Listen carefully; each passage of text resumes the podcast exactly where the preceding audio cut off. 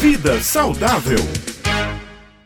Olá, ouvintes do Jornal Estadual. Aqui é o Dr. Alan Lúcio e sejam muito bem-vindos a mais uma edição da nossa coluna Vida Saudável. Hoje eu não poderia trazer assunto melhor para discutir com vocês: saúde mental.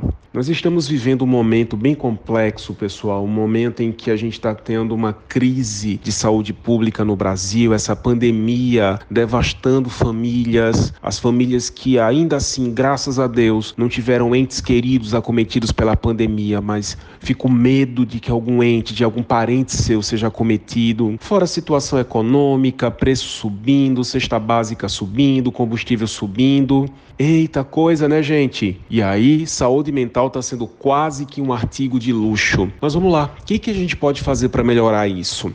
Primeiro, uma das coisas que mais aumentam qualidade de saúde mental é a atividade física, minha gente. Ah, doutor Alain, mas eu não vou fazer atividade física, eu tenho medo de ir para academia, eu tenho medo de sair na rua para não pegar Covid. Não, gente, dá para fazer até em casa mesmo. Que tal você experimentar uma aula, uma aula de dança, colocar um vídeo de dança aí no YouTube, no seu celular, na televisão de casa, uma aula de yoga para você aprender movimentos de respiração para controlar a ansiedade. Tem muita gente fazendo isso e se redescobrindo, tá descobrindo técnicas de controlar a ansiedade. Além disso, aqueles bons e velhos chás, o chazinho da folha de maracujá, um chazinho de camomila, principalmente antes de dormir, para dar aquele sono gostoso, você ter uma noite de sono reparadora, restauradora e amanhecer pronto para uma nova batalha, para um novo dia. E claro, ajuda profissional, gente. Nós temos psicólogos hoje que estão fazendo atendimentos remotos. Então você pode entrar em contato com algum psicólogo desse, fazer um agendamento para consulta online, para consulta remota e também com psiquiatras. Nós temos colegas psiquiatras para quem não quer sair de casa que também estão fazendo atendimento remoto. Ah, doutor, mas psiquiatra é coisa de doido. Não, gente, quem foi que disse isso? Isso. Do mesmo jeito que a pessoa que está com dor no peito vai procurar um cardiologista, do mesmo jeito que a pessoa que está com uma pedra no rim vai procurar um urologista, a pessoa que tem qualquer